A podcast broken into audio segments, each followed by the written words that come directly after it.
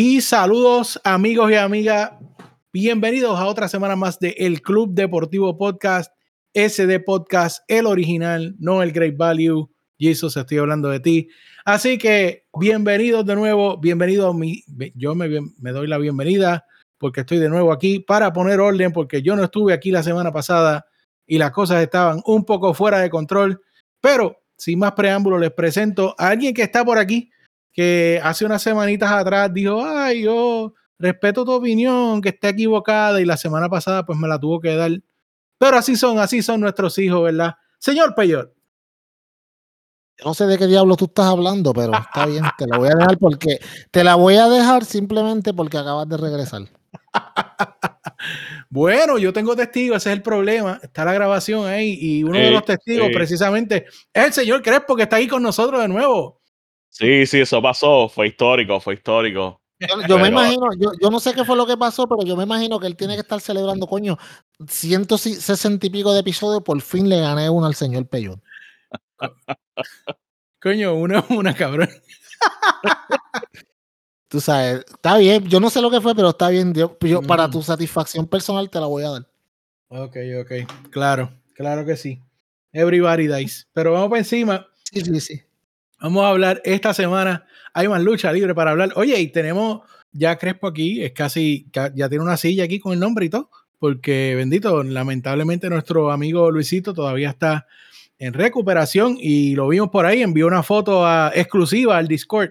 Así que si usted no está en Discord, no ha visto a Luisito, pero está levantándose, está poniéndose fuerte cada día y va a volver con más fuerzas que nunca para que aquí lo demacremos de nuevo, especialmente Peyor le caiga encima. ¿eh? Yo, te voy a decir una cosa. Yo, yo tengo un poco de miedo porque en este podcast todo el mundo se está poniendo bien bueno. Y entonces, pues, es bien, complicado porque entonces todos se van a poner lindos. Y, podemos estar todos buenos, pero de lindo yo estoy bien jodido. ustedes tienen que detenerse, amigos, de verdad. Bueno. Ahora Luisito es flaco, ya mismo tú vas a ser flaco, y entonces como que, ajá, sí, a, la, la, belleza no se puede, no, no, hay, no hay break para arreglarla ahí. Bueno, que, que, yo haya perdido 35 libras en tres semanas no, no quiere decir que, que flaco, así que por ahí. Por ahí, por ahí. Te iba a decir una atrocidad ahora mismo que mejor es que empecemos a hablar del podcast. Vamos a hablar de lucha. Oye, y muchachos, les doy las gracias a ustedes. Hicieron un excelente trabajo la semana pasada. Además de, de las pullitas que tiraron por ahí del Great Value que quiere hacer Jesus. Pero aparte de eso, oye, eh, mano, eh, la WWE sigue más. Oye, es que esto parece repeat, bro. Yo, yo, eh, por eso era que habíamos dejado de hablar de WWE. ¿Es, o no es así, Peyot?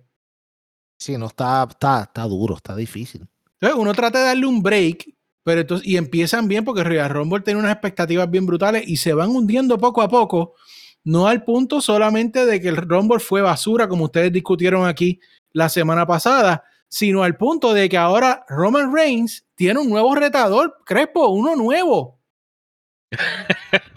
nuevecito, nuevecito, nuevecito. Nadie lo, lo, esperaba. Hace tiempo no lo veían. Wow. Un novatito llamado Goldberg. Sí. A mí, a mí me da una vergüenza, mano, tener que hablar de todo esto. La vieja confiable otra vez de WWE. Loco, o sea... Mano, by, the way, by the way, ¿ustedes vieron cuando Goldberg salió ese día? No, yo vi un clip de él en el ring y no, Ok, está bien, está bien, ok. No quería perder en el... más tiempo de mi vida. No, no, no, no, espérate, espérate, espérate.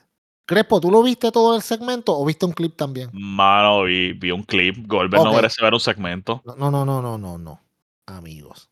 Yo vi el segmento. Wow. ¿Te acuerdas cuando Goldberg entraba, que estaban este, los fireworks y él se estaba dentro de los fireworks y tiraba los puños y venía caminando al ring con este resolve como que te voy a destruir? con el humito y todo. Papi, Goldberg no, Goldberg no pudo ni caminar desde el principio de la rampa hasta el ring cuando ya estaba caminando cansado. Papi, eh, tú sabes esto, tú, tú, has visto estos viejitos cuando que, que, que, cuando van caminando van como que, de, como que de lado a lado. Así iba, mano. Y no era que él estaba borracho, era como que, sea, como te digo, de, mano, yo lo vi tan demacrado. Y es como que, no, mano, no, se nos da gusto. O sea, echárselo a Roman para que, para, para seguir inflando un número, para eso. estupidez, de verdad. Eh, Arriesgándote que, que vaya a lastimar a Roman, porque aquella vez por poco mata a Undertaker. Esa- si él trata de coger a Roman y hacerle el jackhammer, él no va a poder. Sí, mano, de verdad que le puede, le puede realmente destruir la. Y, sí, y déjame decirte, si Roman se jode y la WWE, papá, ¿qué tú crees, Crespo? Chacho, papito, si Roman se jode, se jode la WWE, pero a unos niveles catastróficos y temerarios. No hay pero, break. pero Ese es el este, nene. Eh, ¿cómo es este? Majao puede, puede tomar la batuta. Jinder. Jinder, man. No, no, mira, y, y ustedes se ríen y todo, y bromeamos y todo está cool, en verdad, pero es en serio. O sea, si Roman se lesiona, que puede pasar en cualquier momento. Y más Esto añadiéndole a. Goldberg a la ecuación. añadiéndole a Goldberg que desafortunadamente, mano, por su edad, él no puede hacer lo que hacía antes. Y yo sé que mucha gente vive de la nostalgia y qué sé yo, pero no es lo mismo Lesnar, que Lesnar todavía, todavía Lesnar está más o menos ahí, pero Goldberg ya está viejito y, Sí, No, como te digo, no, no puede hacer las cosas que hacía antes. y la gente rápido va a decir, ah, pero Sting, pero ¿cuántas luchas ha tenido Sting por el campeonato de, de, de AEW? No, y, sola, y no ni eso. Sting, No, yo no, no. lo he visto haciendo, yo, yo he visto haciendo Sting un jackhammer a alguien. Es que a eso, a eso iba, porque yo soy de los que critico esa situación de que cuando dicen, ah, pero Goldberg, Goldberg, y tienen a Sting que tiene como 80 años allí, 62. pero, pero, pero, no, no, no es lo mismo, porque es que Sting es técnico, o sea, son movidas más normales, qué sé yo, Goldberg es todo power, y ya a su edad, pues, la- pues, Lo- lo obviamente, riesgoso ya, que- ya no es lo mismo. Lo más riesgoso que hace Sting es el, el Sting Splash en la esquina y aquella ajá, que se tiró del, del, del, del escenario que de hecho el quien se podía chaval era el mismo, no, no tanto el que lo Ajá. recibía. Entonces, el No, Goldberg, no. tras que no, no sabe luchar como tal, o sea, no es, no es un caballo luchando técnico, es más par de movimientos de poder y ya. Pues si no tienes el poder tampoco, Bueno, a menos que vayan a hacer la lucha que venga, venga Roma y le dé el puño y en cinco segundos acabe con Goldberg. Oh, el, el, el animal que mató a yo, Goldberg. yo- Dios, Dios Eso te es una estupidez, mano, pero Yo eso es una eso. de lo- para mí es, un- es una tontería either way. ¿Me entiendes? Bueno, So, yo, yo no sé, en verdad. Pues, vamos a ver qué pasa. pero Ronda, lo, creo que lo predijimos aquí mil veces, creo que lo dijo el señor Peyol, siempre yo doy crédito por lo que él dice, ¿verdad?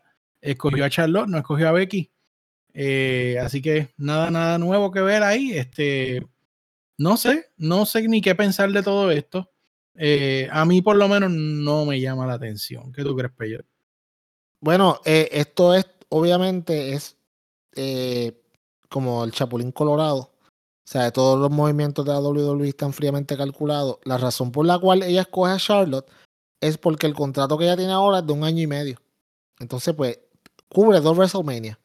Este WrestleMania tiene a Charlotte y el próximo WrestleMania tiene a, entonces tiene a, a- a Becky Lynch. Y es por eso. Y ya, y después de ahí ya se va. No va a estar más nada. Y tú lo sabes porque el demeanor de ella es que no quiere estar ahí. Se le nota de aquí a San Juan que ella no quiere estar ahí. De hecho, le llamaron la atención la otra vez porque cuando hizo una promo en Raw, eh, básicamente se le veía en la cara y no podía disimular que estaba como que bien abojecida, como que acababa de llegar y ya se quería ir. Y entonces por eso fue que cuando ella salió en SmackDown salió de lo más sonriente, porque tiene que aprender que si tú eres un babyface, pues tienes que actuar como babyface. Sí, Y ella, como ella no tiene, ella, ella tiene el carisma de una lechuga. Y leí, ¿Me leí que leí que ella estaba diciendo que ella coge el, el- lo que dicen los fanáticos a pecho. Que por eso se papi, tiene, tiene un gran problema porque tú no puedes coger lo que dicen los fanáticos a pecho. Complicado. Eh, no, papi, no. Tú tienes que dejar que las cosas te pasen por encima porque te pones a hacer idioteces como hizo Kenny Omega la otra vez. Sí, mano. Bueno, pues, eh, Crespo, ¿alguna opinión en este feo de Ronda y Charlotte? Nada, estoy con Peyo, o sea, cuando ganó el Rumble, o sea, por cómo terminó, tú sabías que, que eso era la, la- a quien iba a coger, que iba a coger a, Charlotte. No. Es bien leído, en verdad, eh, era, era demasiado de, de lógico.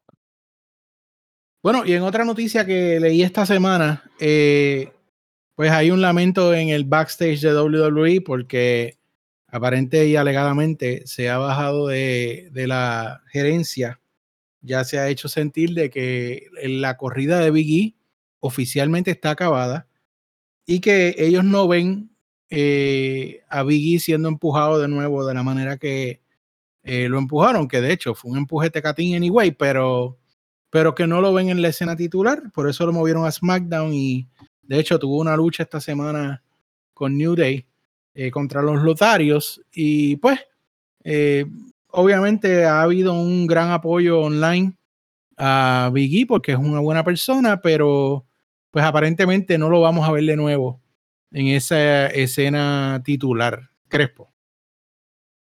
Otro, otro campeón de color que le dan una cogida pequeña y, y lo utilizan como, como excremento. Sí, sí. Qué, qué extraño. De Este, transición. Sí, sí, sí, pues más de lo mismo, es que es más de lo mismo, o sea, da, da lástima, en verdad, porque, o sea, si la corrida no funciona es porque WI no la literalmente no, no lo buqueó para que funcionara, porque en verdad Biggie lucha muy bien, tiene una carisma espectacular, este, físicamente eso, eh, es un tanque. Sí, eh, con mucha gente blanca lo han hecho y, y lo cogen y funciona lo más bien, pero él, pues, da casualidad que, por casualidad de la vida, es de color y, y no lo cogieron ni lo buquearon bien. Fue una lástima y que vuelva otra vez a Tag Team de nuevo con New Day, que llevan como 25 años juntos haciendo lo mismo. Pues lástima, yo ah, eh, fíjate, yo siempre critico que, dicen, ah, deben irse para otra compañía, así. Eh, Biggie debe irse de verdad. No, de- por más que WI le, le, le ayuda a la cajera, obviamente, y hizo su cajera ahí y se hizo famoso ahí, eh, ya es tiempo que se vaya, de verdad, no hay break. Peyot. Bi- Biggie es como, como, como te digo, como esta gente que, que llevan a los, llegan a los, los artistas, que ejemplo, stand-up comedian, que llevan, que son famosos por un tiempo y después bajan y terminan, terminan en los cruceros haciendo chistes Diablo. ni tan buenos. Así es, hermano. Si él se queda en WWE, él va a ser toda la vida de New Day. ¿Sabes? No importa lo que haga, va a ser de New Day. Eh, lo- de hecho, los tres están destinados a ser de New Day por siempre. Y pueden llegar a los 60 años en WrestleMania 49 y ellos son de New Day. Lo mismo, con el mismo gimmick, porque es lo único que parece que le funciona. Y ¿sabes lo que me- a mí me molesta de verdad? Que Biggie es la de, de los tres, es el más fácil que tú puedes buquear para que pueda ser en una forma bromista de vez en cuando, pero cambiar de momento a serio. Porque él, Sí. porque él tiene la capacidad para hacerlo. Y el tipo ya de por sí es súper chistoso, pero cuando pone cara de serio, es serio. Ujú. O sea, tú podías jugar con esa dinámica, tú podías darle, o sea, lo, tú podías darle un mejor run a Biggie. Esto no es culpa de Biggie. By the way, para todos los que nos escuchan, todas las quejas que nosotros damos aquí de WWE, ninguna es de los luchadores. Toda la queja es del booking. ¿Por qué? Porque el que, el que, el que buquea estas cosas, pues él que es el que dice, tú vas a actuar de esta forma y de esta forma y vas a hacer esto, esto y lo otro. ¿Me entiendes? Pues si a ti te buquean mal, ¿qué tú vas a hacer? No, vas a no te vas a ir a cambiar lo que el booker te dijo, porque eso te va a pasar una vez, pero te van a, cuando vuelvas para atrás, tras que te van a, te van a comer las nalgas y no de la forma que quizás le agrade a alguien. O sea, pero cuando tú no te van a dejar salir en televisión más nada, entonces no vas a hacer nada, tienes que hacer lo que ellos digan. Y eso le pasa a Biggie. Biggie no tiene nu- nunca más va a volver a ser campeón. Sí, en pareja sí, pues le va a ganar cinco o seis veces más en pareja, pero nunca va a ser campeón de WWE de nuevo. Nunca. Muy, muy lamentable. Eh, y yo creo que, como tú dices, él puede hacer mucho. Para mí, la, la- el dinero estaba en que lo dejaran serio un tiempo, porque ya lo de Claro. payaseando, pues lo hemos visto por años y años. Eh, Pero, y JD, discúlpame que te interrumpa, porque yo creo que es bien pertinente decir esto ahora mismo. ¿Tú sabes cuál es el mejor ejemplo de, que, de lo que dijo Crespo? De una persona que se va a otro lado y a la, en- la misma primera noche te demuestra que lo, lo que era era mal manejo. Keith Lee. sí, sí, sí. Y vamos a hablar de eso ya mismito, papá. Por, por eso es que tú estás en este podcast y me alegro que hayas regresado. De verdad. Ay, María, después que la semana que pasada estaba diciendo que que yo no, ya no me necesitaban. Él se creía, No, que, no, él se creía que no. yo no iba a oír el episodio, ¿viste? Yo no sé. No, no, no, Cre- Crespo y yo ya tenemos un plan ahí, pero eso, Crespo, hablamos ahorita, papi, ¿está bien? Dale, dale, dale. Está ya bajo me control. siento como, como Triple H cuando, cuando Randy Orton y Batista estaban ahí. No, te, te- te sientes como Triple H en NXT cuando le cambiaron a NXT a 2.0. Cuando, cuando, Dijeron, no, cuando llegó Vince con, con Khan y le dijeron, oye, este, tenemos que hablar y, y contigo, Bruce bro". Prichard, sí, sí. vamos a hacer unos pequeños cambios aquí. Y nada más que vamos a votar a todos los tuyos, cambiarle el color de, de- Vamos a cambiar el color, vamos a cambiar la Tú música. no te preocupes, pero tú no te tienes que preocupar. Todo va a estar bien, todo va a estar. Tú quédate en tu casa porque te dio un pequeño ataque al corazón y tú quédate tranquilo, tú quédate tranquilo, ah, o sea, cuidando a mis nietas. Me lo imagino con un delantal y todo. Qué patético. Y Stephanie ahí, la de las bolas en esta casa soy yo, la que manda aquí soy Sí, sí, yo. sí. Y Triple H así como que sí, señora, sí. Hunter, ¿por qué hay platos en, en el fregadero? Estúpido. ¿Qué es, este, ¿Qué es este reguero que hay en este cuarto? ¿Qué es lo que tú haces aquí todo el día? Viendo novelas. Viendo IW. Ah, no, espérate, dale. Bueno, eh, y si tú creías que WWE no se había quedado sin idea, pues ellos te, no te confirman eso todo, como que el lunes pasado Miss le preguntó a Dominic si era hijo de Eddie de verdad. ¿De cuándo es ese feudo o esa historia? Eh, ¿30 creo que años atrás? Chacho, una cosa así. Veintipico años atrás. Entonces, es- esa va a ser la, la gran historia. Ese, eh, no, mira, mira, mira el chiste. Ojo, tú eres alto y tu papá es bajito. ¿No serás tu hijo de Eddie? Eh, amigo, Eddie no es tan alto tampoco, no era tan alto. Exacto. Pero que eso es lo más idiota, tú sabes. Porque eso me dice, ay, tú eres alto, eres hijo del Big Show. Ok, pues está bien, porque el Big Show es alto. Pero, ay, tú eres, o sea, tú eres alto, tú no serás hijo de Eddie Guerrero. Eh, Eddie Guerrero le lleva como cinco, pul- como tres pulgadas a Rey Misterio, pero pues, brillante. Bueno, yo, yo sé que Crespo está emocionado por ese, por ese feudo de, de Miss y Dominic.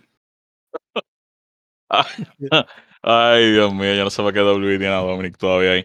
Este, No, muchos Ay, dicen que eres el novato que va por ahí, olvídate. ¿quién Ay, qué dice, mano? Las drogas. Mira, ¿en, qué, en- en qué servidor de Reddit tú te metes, JD? Me da miedo. No, no, eh, tú sabes que es Twitterlandia, que yo a veces me da la, el viaje, el trip ahí, y casi siempre salgo mal herido. pero- hay que ser en No, Twitter. no, touch. Este, feudo, feudo fatal, sinceramente. Y fíjate, a mí me gusta Miss, sinceramente. Este, más hablando del micrófono que luchando, pero me agrada, no, no puedo decir lo contrario, y de heel, este, más todavía. Pero, mano, con Dominic, de verdad, esta. Ay, Dios, está tan complicadito, de verdad, este ver a Dominic. No, no, no, no hay break de pasarlo, mano. Qué, qué triste. Qué triste que, que sea hijo de, de, de Hey y, o de Eddie. Y cualquiera de los dos son dos caballos. Y, bueno, no tiene nada, no tiene carisma, no, no, no lucha ni parecido. No, yo no sé, no. no. Un asco de Bueno. pero debieron, debieron dejarlo en NXT. Eso- esas son las cosas cuando lo ponen en, en el programa regular desde un principio, deberle haberlo mandado para NXT y pulirlo. Eso es lo que te iba a decir ahora mismo. Lo que pasa es que él no le dieron break. Lo zumbaron directo a- al. al- les- lo zumbaron directo al. A, ¿Cómo te digo? A los cocodrilos. Ah, zúmbate, defiéndete. Y no, mano. No. O sea, el tipo. Entonces, de- me acuerdo que él empezó y al primero tuvo un- una rápido una riña con Seth Rollins para SummerSlam. Como, ¿qué es esto? Si este chamaco no tiene la experiencia todavía para esto. Y entonces, también está. Sea, ok. Ah, está cool, está, viste con tu papá un tiempo, pero que vas a vivir a la sombra de tu papá todo el tiempo. ¿Me entiendes? Pero no le queda de otra. Bueno, debieron de. Yo, yo lo convierto en heel. Tú sabes. Pero, pero es que lo pueden convertir en, en personal del catering y no hace ninguna diferencia. Es que Ah, es malo. Es malo porque, no- porque, no, porque no le están dedicando el tiempo. Esto es sencillo. Tú le, ok, no, y no lo digo por tiempo en televisión, antes de que digan, ah, pero él sale todo el tiempo en televisión. No, no es eso. Tú puedes salir todo el tiempo en televisión y ser una cáscara. Mira, Jinder Mahal, eh, tú sabes, y muchos otros que. Hay muchas, muchas, muchos ejemplos ahí. Pero, ¿sabes? ¿Cómo te digo? Que le dediquen tiempo, que lo pongan dark matches, que los ponga, lo pares con alguien que lo ayude a, a, desarrollar el talento que él tiene. Hay gente que puede hacer eso. Tú quieres un comparable que es un hijo de leyenda y que lo han tratado mucho mejor en la forma que empezó. Yo sé que va a decir, pero dile. Claro. ¿Qué hicieron con Hook? Lo mismo. Pero que dejaron que Hook estuvo un año, un año completo saliendo con Team y nunca había dado un puño. Mientras tanto, estaba en la escuela de QT Marshall practicando, aprendiendo, practicando, aprendiendo, practicando, whatever. Y el hype de la gente poco a poco era como que, ok, ¿por qué este chamaquito siempre está aquí? Nunca, porque nadie ha escuchado a Hook hablar. ¿Sabes? Nunca ha dicho nada y poco a poco ¿sabes? fue creándose la leyenda de Hook porque hasta que el tipo salió ¿Y qué? Mi que jodienda. Ya he tenido un año de experiencia luchando en Dark Matches. Y ni en AEW Dark, en, en Dark Matches como tal, aprendiendo de los mejores. Cuando salió, ¿qué salió? Ya, los este tipo es bueno. Tú sabes. Y, esa es la diferencia, porque le dedicaron tiempo a, Dominic Mysterio. Lo, quisieron que su apellido se encargara de que se, lo pusiera over. Y no importa el apellido que tú tengas, porque si tú eres un, un batata, eres un batata independientemente de tu apellido. Pero pueden ponerlo todavía en NXT. Lo pueden mandar para allá. Si mandaron a AJ Styles a este más un tiempito, que es un fenómeno, que manden a, al hijo de Rey y le metan una mascarita si quieren y le cambien un poco el personaje y lo cojan un tiempo en NXT, no estaría de más. Yo lo haría de verdad. pero eh, ya tú sabes, la desesperación de no tener luchadores porque votaste a tanta gente, pues los lleva a hacer todas estas cosas. Error trae error pero, eh, mientras sigan, pero mientras sigan cobrando tanto dinero, ya no le importa. Así mismo es, lamentablemente. Pero eh, de ahí vamos a, bueno, si esto funciona con los hombres, muchachos, de traer un viejito para que, eh, ¿verdad? Todas las cosas, todos los feudos sigan hacia adelante a WrestleMania, que no traerle Lita a Becky. Dios mío. Qué complicado, mano. Lita es como que ya como una doñita, ¿verdad? Sí, sí. Es como, como una doñita, como una doñita que, que, que, que va a concierto de metal. Sí, que quiere ser cool, mano. Yo janguearía con ella, pero ya no la quiero ver luchando. Yo janguearía, sí, yo janguearía con ella, pero es como que tú sabes, como que, ah, como, y yo creo que fue JD, tú mismo fuiste el que lo dijiste. Antes se ponía gistro, ahora se pone como que antigua agüita. Se pueden hacer muchas cosas con ellas, pero. Sí se puede, sí, se puede, claro que es claro. O sea, sí. Ah, en la lucha también, claro. sí, sí. Ah, ok, ok. Wow. Es feudo horrible. Es que no. Es que. Alguien piensa. ahora, ahora viene y la ponen a ganar. Es capaz que le ganan. Mano. Yo no puedo creer. Ok, by the way. By the ¿Tú way. crees que es imposible? A, a Becky Big Time, no. No. Esa mierda. Si fuera Bianca, yo te decía, Hacho, seguro, pero a, Si a Bianca no la quieren para nada, a Bianca, a Bianca lo que la tiene es como una mona. A Bianca la tienen como una mona, a, Naomi como otra mona. Ay, qué casualidad que las dos son negras. Para eso las tienen, de payasa. Tratándolas como mierda toda la semana. Bianca no ha recuperado todavía de lo que le hicieron la, cuando volvió Becky Lynch.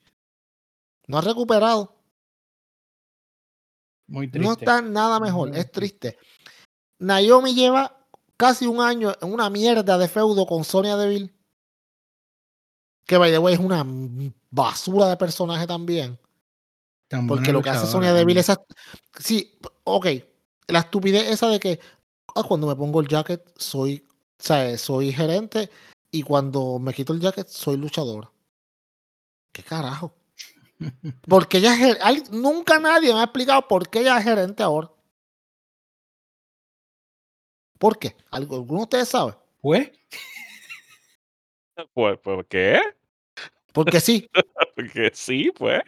Bueno, a mi mami la Adam Pierce también, pero por lo menos Adam Pierce tiene bastante experiencia en la lucha libre. Pero, pero Sonia Deville, no, mano. Sonia Deville era una de las mejores luchadoras que ellos tenían. Sí, ok, estuvo cabrón lo que ya le pasó, mano con el fanático, trató de meterse en su casa y todo. Fue bien terrible. Pero Eso fue hace tiempo, mano. Entonces la tienes de capacidad de, en capacidad de GM. Y, y ya, como te digo, ya empacha, ya aburre la misma cosa de todo el tiempo con, con, con Naomi, que si vamos a pelear, no vamos a pelear. Ay, mano, ya, de verdad, ya, bájenle. Lo mismo con Becky y con Bianca, la misma cosa. Hasta ahora, para que lo sepan, Bianca no tiene ni una lucha en WrestleMania. ¿Qué le va a poner con Sasha Banks otra vez? Que esa otra que la están buqueando horrible porque en el Royal Rumble la buquearon horrible. O sea, y, y no. Yo Sa- creo Sasha dijo hoy que ella quería pelear con, con Mickey James otra vez. Why? Ah, con Mickey James, la que cruzó el Forbidden Door y que iba, que todo el mundo hablando, que fue tan espectacular, que duró como que, como tres minutos en el Rumble y la sacaron para el carajo. Oh, sí, que Pero- clarificó que ella habló con Vince y con, y con Kanye y le pidieron perdón. Ay, sí, ay, Dito, qué bueno. Ay, me- ay, ay, tú sabes, ella tiene una autoestima tan alta que tú sabes que ella, porque ella dijo como, como pues, como dicen, pon la otra mejilla cuando te den. Verá, pero no- Sa- Sacha, Sacha sabe o se acuerda que Mickey estuvo bastante tiempo allí en la WWE. Esa lucha la pudo haber tenido si le dio la gana. Sí. sino porque, sino porque a ella- cuando al ella irse, pues ahora es importante. Tú sabes, yo creo que Sacha se, ya mismo se va para el carajo, se va para Hollywood. Le iría mucho mejor. Bueno, ya va a tener una serie ahora de Disney Plus. Chacho, papi, hay que estar a la que cuando vea ese billete corriendo, ¿cómo es? Que yo no, que, chacho, mira a John Cena. Sí. De hecho, tengo que ver Peacemaker, no la he visto todavía. Yo, yo vi el primer episodio, yo vi el primer episodio. Y yep, está muy bueno. Tengo que seguirla viendo. Muy bien. Eh, bueno, pero ya, eso es todo lo que tengo de WWE. Realmente no hay mucho más que se pueda hablar. Eh, salieron más noticias del bochinche de, de eh, Shane y, Randy Orton y yo no sé qué, pero realmente no me interesa hablar sobre eso. Yo no creo que nuestra fanaticada también esté interesada en esa eh, basura realmente. Esto es más llamando la atención. Pero lo que sí vamos a llamar la atención es sobre Rampage. Eh, de nuevo, mi programa favorito de los viernes. eh, y muy interesante las cosas que están pasando ahí. De hecho, es un must para verlo. Y Adam Cole esta semana, bendito, a mí me cae bien Evil 1, pero pues lamentablemente estaba en el paso de Adam Cole. Adam Cole le ganó. Y no solamente eso, sino que dice después de la lucha que van a ver un Adam Cole diferente, un Adam Cole que toma lo que quiere y que va directamente por el campeonato. ¿Es esto lo que estaba pidiendo la gente, Crespo? Claro que sí, al fin. Eso es lo que queremos. Este, lo queremos ver con el campeonato. Está muy over, de verdad. Está muy over. Este, es- bueno, ahora va a luchar por el campeonato, por lo que vemos, pero no sé si lo ganará. Yo espero que sí lo gane, realmente, aunque no lo creo. Este, pero sí, sí, es lo que estaba esperando todo el mundo. Eh, con esta acogida era lo menos que podía pasar. Bueno, Pe eh, Peyot, eso es lo que él quiere, pero ¿podrá hacerlo o hay otras distracciones que están por ahí al ladito? Atorrante que me escucha. Tú que te la pasas diciendo, ay, que Adam Cole perdió con Orange Cassidy, no debieron de hacer eso, porque dañó el récord, no importa. Shut up. Hicieron eso por una razón que ya estamos viendo el resultado. ¿Qué dijo Crespo no hace un minuto atrás? Qué bueno, ya era tiempo que hiciera eso. Adam Cole sí estaba ganando, pero estaba en feudos que no eran importantes. Al perder en esta lucha que no cuenta para el récord, pero perderla, he snap y dijo, ok, para el carajo, se acabó el juego, todo estuvo muy bien. Y esto lo que hizo es que hizo que su personaje despertara del, de, de- del ¿cómo te digo? De, de, de ir por este, cuando, cuando tú estás como con, en complacencia, que estás pasándola bien, tú sabes, no, te no, no estás haciendo el mejor esfuerzo, pues dijo, no, para el carajo, yo vine aquí a buscar una cosa, ahora la tengo que buscar. Y empezó con el cambio de actitud. Le cuando él luchó con Evil 1, él le dio con todo. Y sabes que sí, Evil 1 es bueno, pero en, ningún momento ¿sabes? se compara con Adam Cole. Yo Ah, creo que están haciendo muy bien. Yo creo que están Obvio. haciendo muy bien. Me encanta lo que están haciendo. ¿Por qué? Porque ellos tienen que, si él, si va a hacer lo que todos pensamos que va a hacer, Adam Cole contra Adam Page en Revolution, tú tienes que definir que Adam Cole es un completo heel porque está tan over que se te puede virar la gente en el mismo pay-per-view. Pero de seguro gana Adam, ¿eh? Lo más, Adam va a ganar. Eso es bien importante que lo sepamos desde ahora. Yo me atrevo a predecir con 100% de probabilidad que va a ganar Adam. Ay, eh, eso es un chiste de, de Discord, por los que no entiendan. Pero eh, también Ah. eh, estuvo eh, Sammy Guevara defendiendo contra Isaiah Cassidy. A bueno, Isaiah es tremendo luchador, pero cuando saca los grititos me desconcentra. Este, Ah, eso es, la, eso es lo mejor parte. Y para mí lo que fue la mejor lucha de esa noche fue Mercedes Martínez contra Thunder Rosa, que se dieron en la madre y que de hecho Mercedes acabó la lucha con un tubazo en la cabeza a Thunder Rosa y estas dos, eh, yo, yo personalmente las buquearía para, un, para una, una jaula, mano. ¿Qué tú crees, Crespo? Ah, tan interesante. La violencia de, de esas dos mujeres dentro de una jaula. Suena bien. Sí, es verdad gory, que sí. gory self-mutilation, como dijo Vince. Yo creo que, si te, acue- te acuerdas, by the way, si se acuerdan, eh, es el primer DQ de mujeres en la historia de AEW, el primer DQ en la historia de Rampage y uno de, creo que es tres DQ en lo que va a AEW. Así de importante fue este, este, esta descualificación. Lo cual a mí me hizo que el personaje de Mercedes Martínez se convirtiera como que 20 veces más interesante. Badass. Sí. ¿Por qué? Porque, exacto, primero que es una badass. Es lo, es, ¿sabes? Es boricua, true. es boricua de Bridgeport, Connecticut. O sea, ¿qué tú esperas? Sí, sí, sí, imagínate. Vecina tuya. No, pero, Pues mira, pero- no, eh, no, no, pero para contexto, Bridge por aquí es. Déjame ver cómo te explico. La perla. Ese, Oh, sí. ese es Ah, Bridgeport en Connecticut. Ok. Sí, no, yo, yo, nada de yo allá, yo es por, la, por la, el nombre que se da, ¿verdad? De que hay, hay pues cosas no muy legales. eh, pues a- a- así mismo hablan de Bridgeport aquí. Yo Ahora, continúa. Bridgeport, yo, yo estuve, yo estuve allí quedándome una- como una semana la otra, hace un tiempo atrás. Mira, la cosa es que, que, como te digo, lo hizo más interesante por eso. Y lo que a mí me gustó es como que, ok, esta dama, que no es tan dama, es una, una HP, viene aquí y no le importa joder su récord. Simplemente lo que le importa es hacerle daño y cobrarle un dinero por hacerle ese daño. Y esto lo hemos visto mil veces con hombres, o sea, pero con mujeres bien pocas veces. Y eso es lo que lo hace interesante. Porque si ya se pone como que, como, o sea, como un kick ass for hire, básicamente la puedes insertar en cualquier historia y va a quedar bien. Y sí, yo sé que insertar no es la palabra correcta antes de que venga eh, Jagger así, ay, insertar, del, eso es un, un whatever. No importa un carajo, para que sepa. Pero Ya, entendiste lo que quise decir. ya lo- Con ya, cariño siempre, lo sabes. Sí, con, eso, mucho cariño. Le tienes un largo aprecio. él, él, sa- él sabe, él sabe. eso no pero, pero, pero yo creo que, en- hablando en serio, creo que, mano, ¿sabes qué? Mercedes Martínez está haciendo en AEW lo que se supone que hubiese hecho en Retribution, pero aquí lo está haciendo bien. Sí, sí. De hecho, a mí me sorprendió que cuando entró tenía una máscara que me acordó a su personaje en Retribution. Sí, sí. Eh, Porque pero- estamos recordando Retribution, uy, santo. bueno, porque ahí tuvo Mercedes, papá. Este, Sí, sí, la- pero no, vamos a bloquear eso. No, la historia buena y mala hay que recordarla para, o sea, no ap- aprender de los errores. Sí, pero W no va a, no aprender de ellos, así que. Ah, no, ellos no, nunca, ellos están bien complicados ahí.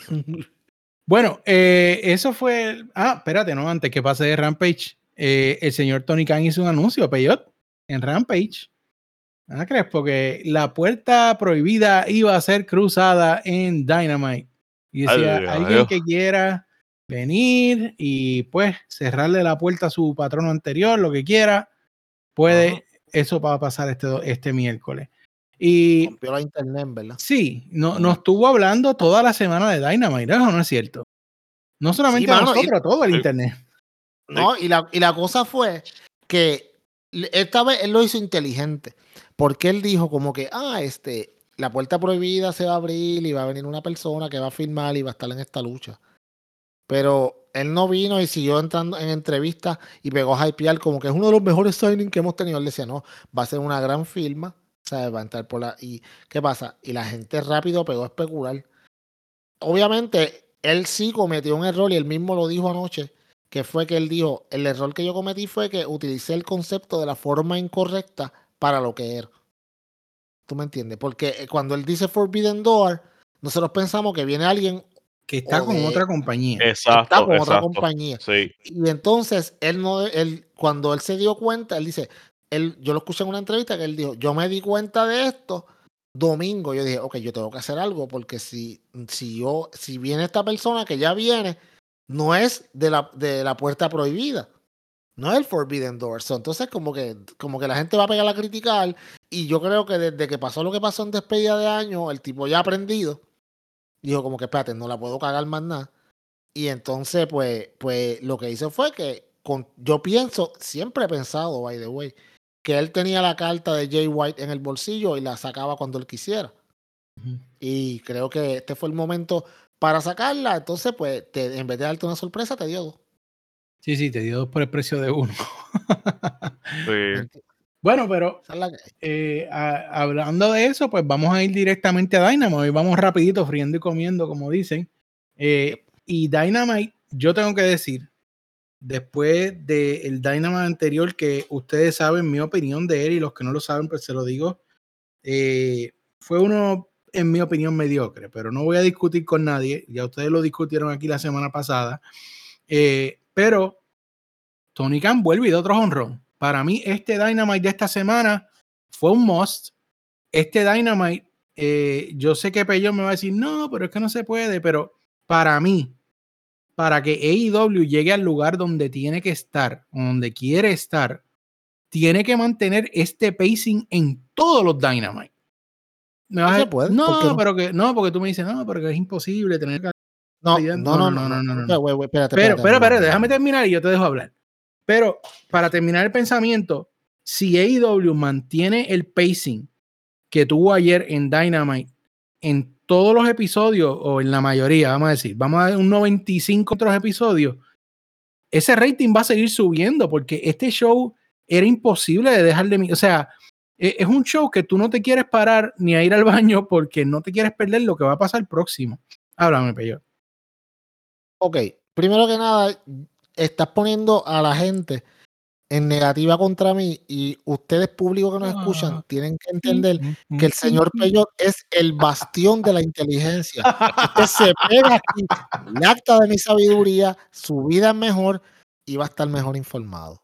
So, no le haga caso a la torrante de JD que viene aquí a tratarnos de, poner, de ponerlo a usted mal y a pensar mal de mí cuando usted sabe que cuando usted necesita sabiduría, se pega aquí, lacta un ratito y queda nuevo. Hacho Crespo, como, Ahora bien. este hombre brinca.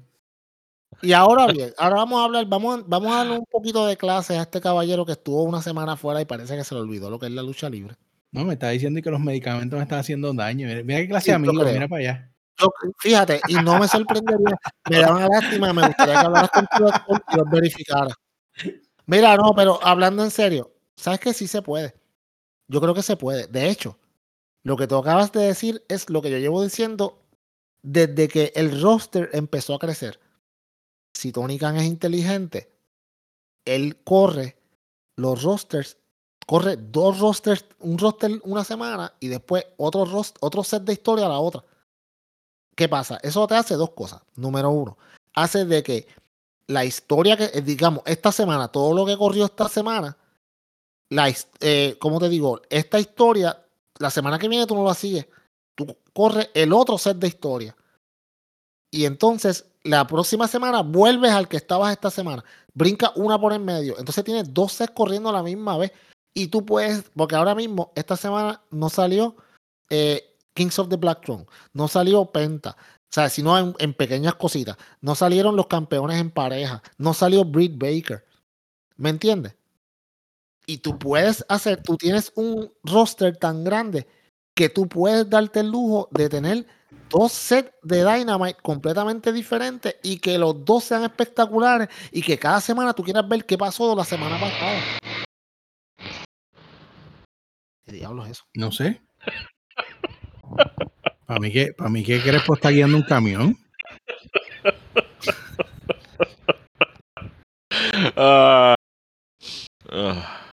Ok. Pepo, ¿Estás bien? Este, Estamos bien, estamos bien. Eso es parte de vivir en una zona urbana en Puerto Ok. Rico. pues, procede, apellido.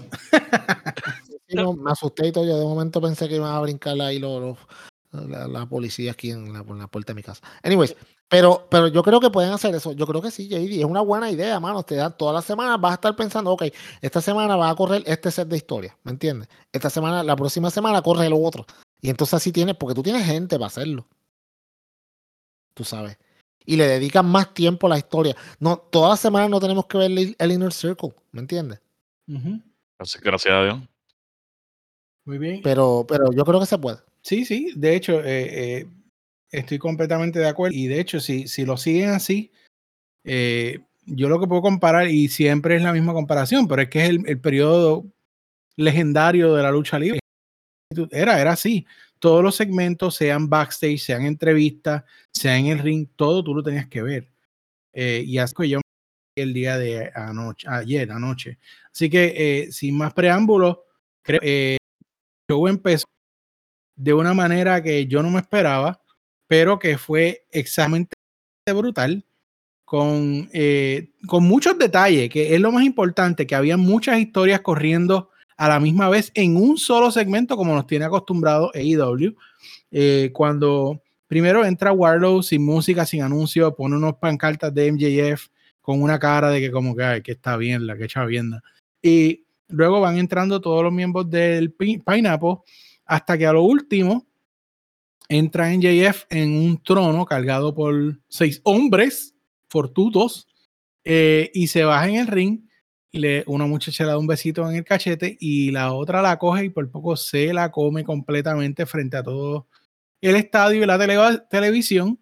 Eh, no, Amor. eso, eso yo dije, espérate, cógelo suave. Esa es la novia, by the way, esa es la novia del paquete. Coge- cógelo con calma en JF. Este. Como que papi, cógelo suave, sí, pero, pero Sí. la gente, ah, ok, ¿cómo esa mujer se presta para eso? Bueno, si es tu novia, bueno, bueno, y aunque no sea su novia, ¿qué pasa? Cada cual es libre de hacer lo ¿Cuál es que el quiere con su? ¿Cuál es cuerpo. problema? Coño, Pues estamos en el claro. 2022, no estamos en el 1932. Anyway, eh, para no apartarnos, Quiera. eh, la promo está ahí, MJF, por supuesto, pues diciendo lo grande que es, que él le ganó el mejor del mundo dos veces en Chicago, bla, bla, bla, bla, bla. Y sale Seguro. CM Punk, sin música ni nada, sale con Sting y con Darby Allen. Con Mr. Stink y- Mr. Sting. y lo, y lo reta para una lucha, pero eh, NJF le dice que no. Eh, FTR sí quiere luchar con él, entonces pues hacen una- un trato de que si eh, Punk le logra ganar a FTR con un tag team que no sea Sting o eh, Darby Bueno. Allen, pues él le da The una lucha donde quiera, cuando quiera. Y ese fue el segmento básicamente. Crespo, háblame de este segmento eh, de AEW Dynamite. Eh, pues estuvo bueno. Este MJF el caballo, como siempre, en, las promos. La cara de, de Warlord, este, como Sí. molesto, frustrado, este, eh, cuando dijo, cuando dijo que, que gracias a una sola persona él había ganado y que se quema y era fue Sean Spears. Este, quedó brutal, en verdad. Este, el cemento estuvo súper bueno. Este, mano, pues está Sting otra vez. Y ahorita hablamos de Goldberg, pues yo hablo de Sting. Sting a mí me gusta. No, no, no es que me esté quejando de él, pero lo estoy viendo demasiado ya.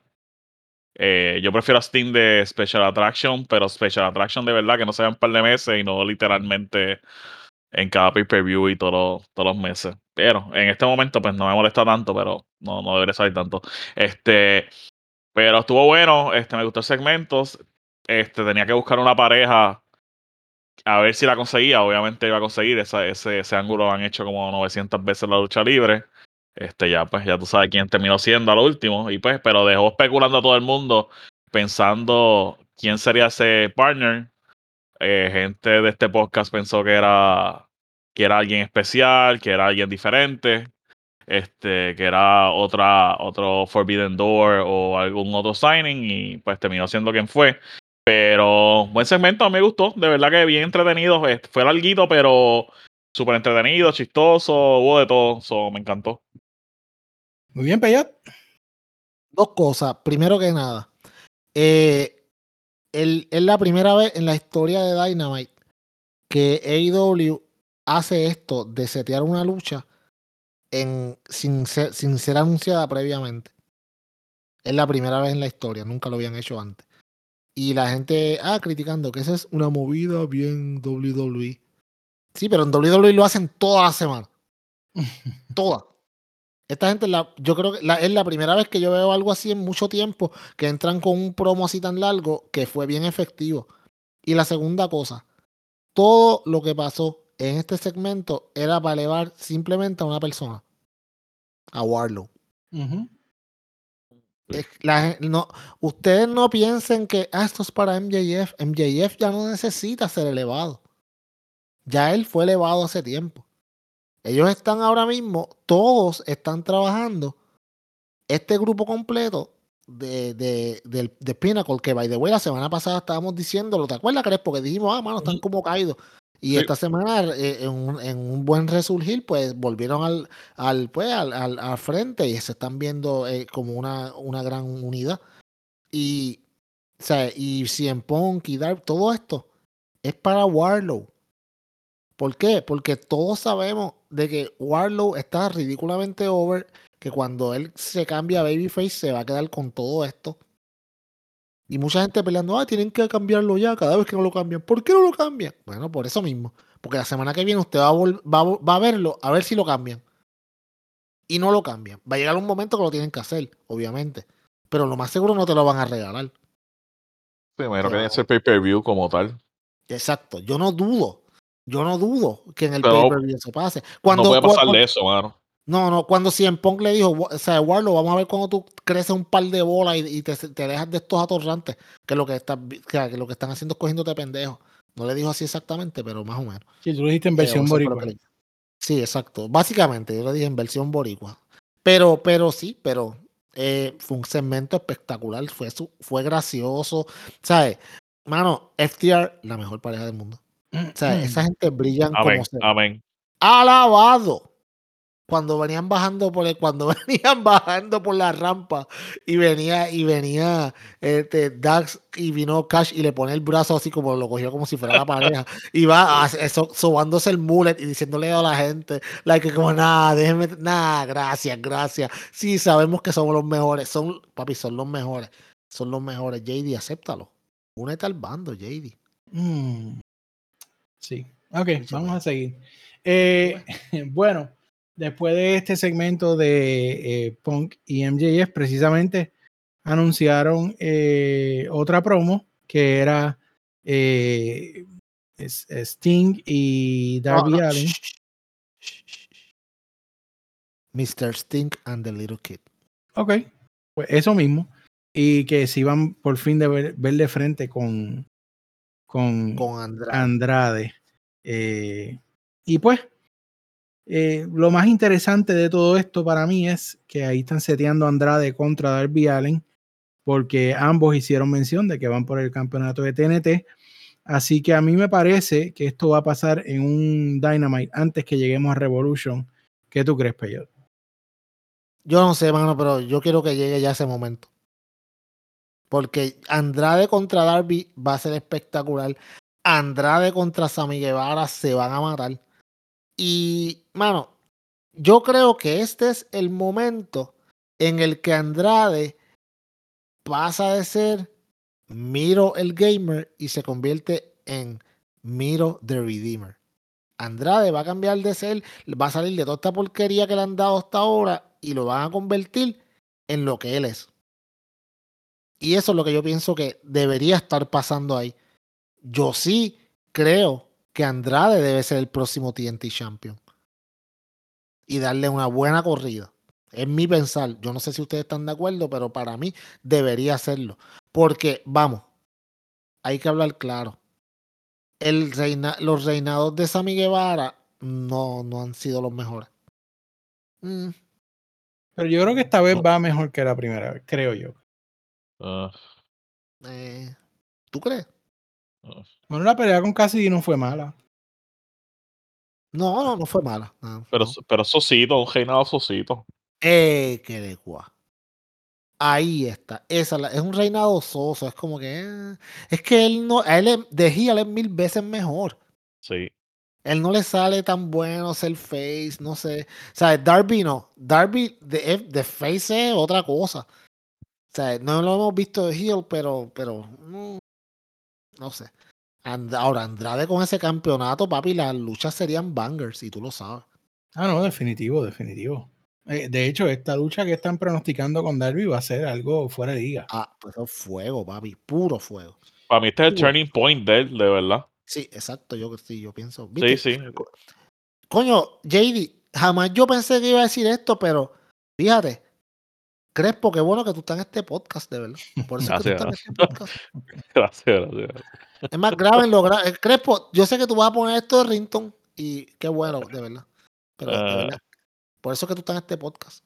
Bueno, eh, vamos, vamos, a, vamos a seguir, porque es que bendito. Eh, Warlow, miedo, Crespo, Crespo, tiene precisamente. Warlow eh, se tuvo que cambiar, no le dio tiempo ni ponerse tape en los brazos este, para luchar contra eh, The Blade en una lucha donde bendito, ya en este punto todo el que esté frente a Warlow en un ring a mí me da pena. Pues yo, Va a morir. Y sí, sí está complicado. Pero, pero te voy a decir algo, mano. Sabíamos que te iba a hacer un squash, pero yo sí me. Y mucha gente diciendo, ah, que le dieron mucho tiempo a Blade. No, mano. Blade no es un cáscara de coco. Blade no es cualquiera de los jovers que tú traes. A esos jovers tú le puedes dar un minuto, treinta, y pico segundos, un minuto, minuto y medio. Blade es un luchador que es probado. Tú no le vas a ganar en un minuto y medio. O sea, dale un poquito más, dale un poco de ofensiva. Y lo, lo más que me gustó fueron dos cosas en esta lucha. Que la gente ya está empezando a corear el nombre de Warlow. Y segundo, que Warlow de la nada, ahora en cualquier momento, te puede agarrar y empezarte y empezar la, la- lo- los power bombs. De, de la nada, porque eso fue lo que él le hizo a Blade. Blade trató de hacer una movida, de momento le agarró, ¡pam! Powerbomb. O- olvídate, se acabó. So, muy bien. Warlow lo llevan a un buen pace. Eso sí, no lo pueden, obviamente, no puedes dejar que, que pase mucho más tiempo antes del turn, pero va a pasar el turn. O sea, antes del verano, ya ese turn ya va a estar. Bueno, eh, así que la moraleja de este segmento, no dejes que Warlow te coja. Eh, Crespo, Importante. Este, eh, super dominante, mano, otra vez. Eh, obviamente, de vez en cuando tienen que darle más tiempo a los luchadores, este, porque no todo va a ser exacto desde un minuto, no. Tampoco tiene, es bueno verlo lucir, este, hacer otros movimientos a Warlord, no solamente los powerbombs, ¿sabes? Hay que ver todo lo que hace aparte de. Este, eso, eso me gustó y como tú dices, eh, tampoco peleó con, con Pelele, o sea, eh, es un luchador que, que es fuerte tracting, pero como que era buen luchador. Este, nada, tremenda lucha. Eh, Sean Spears otra vez a lo último con, con el sillazo para quitarle el Thunder a él de nuevo. sí, papi, el powerbomb que le van a hacer a Sean Spear cuando le toque. ay, ay. Lo va lo le, va, le va a hacer un powerbomb tan duro que va a terminar en NXT de nuevo. Sí, yo espero que sí, de verdad. Pero, pero Sean Spears, ay Dios, Sean Spears, cuando salió de, de WWE, del Perfect Ten, yo dije como que, ah, en- todo el mundo pensaba como que, ah, en AEW es que va. Y lo trataron, pero mano, no, no sale de esos personajes medio... Yo creo que él es lo que Cody dijo al principio. Y para mí que Cody cuando dijo esto, lo, para mí eh, como que lo maldijo para que siempre fuera ahí. Él le dijo, you're a good hand. Y eso es lo que él es. Es un luchador que es bueno, te puede dar buenas luchas, pero que tú nunca ya. esperas verlo en y ya. O sea, no lo esperas ver en Sí. una lucha titular, ni ser campeón de IW, sino como que, ok, necesito un feudo con una persona que sea. Él es Dolph Ziggler. Un alicate. Sí, Él es, pues, sí, es, es. Él es. Ya. Dale, mantecado de vainilla, pues. Ahí está. Ey, a mí me gusta el mantecado de vainilla. Anyway. eh, Esa- pero, es- pero, ok, mantecado de vainilla, pues es mantecado de vainilla. Es bueno. La vieja confiable. bueno, el, Cambia porque lo voy a seguir destruyendo. la reunión del Inner Circle. Yo te voy a ser bien honesto, yo entré con expectativas bien bajas a este segmento y a mí me sorprendió. A mí me pareció que fue excelente. Fue el coming out de Santana y Ortiz en AEW. Eh, quedé un poco confundido porque al principio pensé que eran Santana y Ortiz que iban a ser rudos. Luego se vio como que Chris Jericho se estaba volviendo rudo.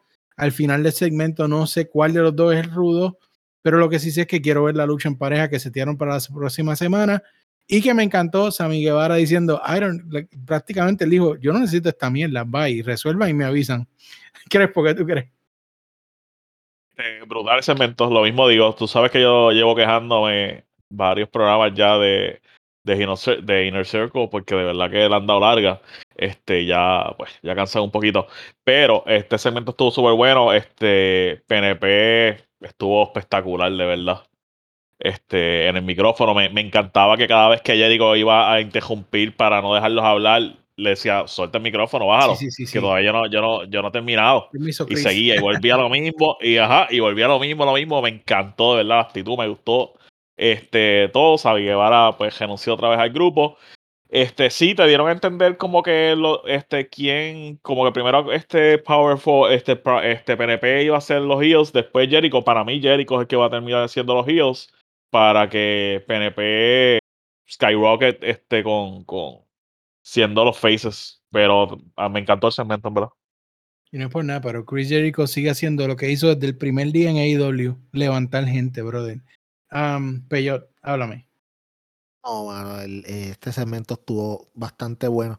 Es como ustedes dicen, ok, yo, yo me imaginaba que no iba a ser tan, tan, tan malo, pero tampoco pensaba que iba a ser tan bueno. Pensé que iba a ser, pensé, ok, yo dije, si Jericho empieza con sus payasadas, eh, pero me gustó que fue serio. Y me encantó que Santana vino, papi, con todo. Me gustó, bien, bien, importante. Me gustó que en ciertos momentos él miraba a la cámara como que, ¿qué está haciendo este pendejo? ¿Sabes? Y no hay mucha gente que haga eso efectivamente. Eddie Kingston lo hizo una vez hace un tiempo atrás. Creo que fue bien efectivo. Santana lo hizo en Dynamite y fue bien efectivo. Pero si Santana estaba pompeado, eh, Ortiz sí que está bien duro, mano. Ah, el tipo, yo no sé, se metió al gimnasio a vivir. Papi, ese tipo está. Ese tipo está. Y esto te demuestra a ti que Proud and Powerful ya están ready. Que es cuestión de tiempo. Es cuestión de tiempo antes de que ellos sean los próximos. Para mí, ellos tienen que ser los próximos campeones en pareja de IW. Muy bien, yo estoy completamente de acuerdo. Eh, eh, están, yo no digo que están ready ahora, están ready hace rato. exacto. Pero, pero, pero storyline wise, creo que es el momento, porque si tú te vas a separar de los que tú estás diciendo hace tiempo, de quien tú estás diciendo ahora que te tiene aguantado hace tiempo, es porque tú vas para arriba. Porque si no ganas el campeonato, ¿para qué te separaste? ¿Me entiendes? Bueno, antes de irse a, las comerciales después de este segmento, eh, enseñan una supuesta entrevista eh, de Propongi Vice, Trent Barrera y Rocky Romero, diciendo que iban a luchar este viernes con los Young Bucks, que precisamente son como Beetlejuice, tú dices el nombre y ellos aparecen.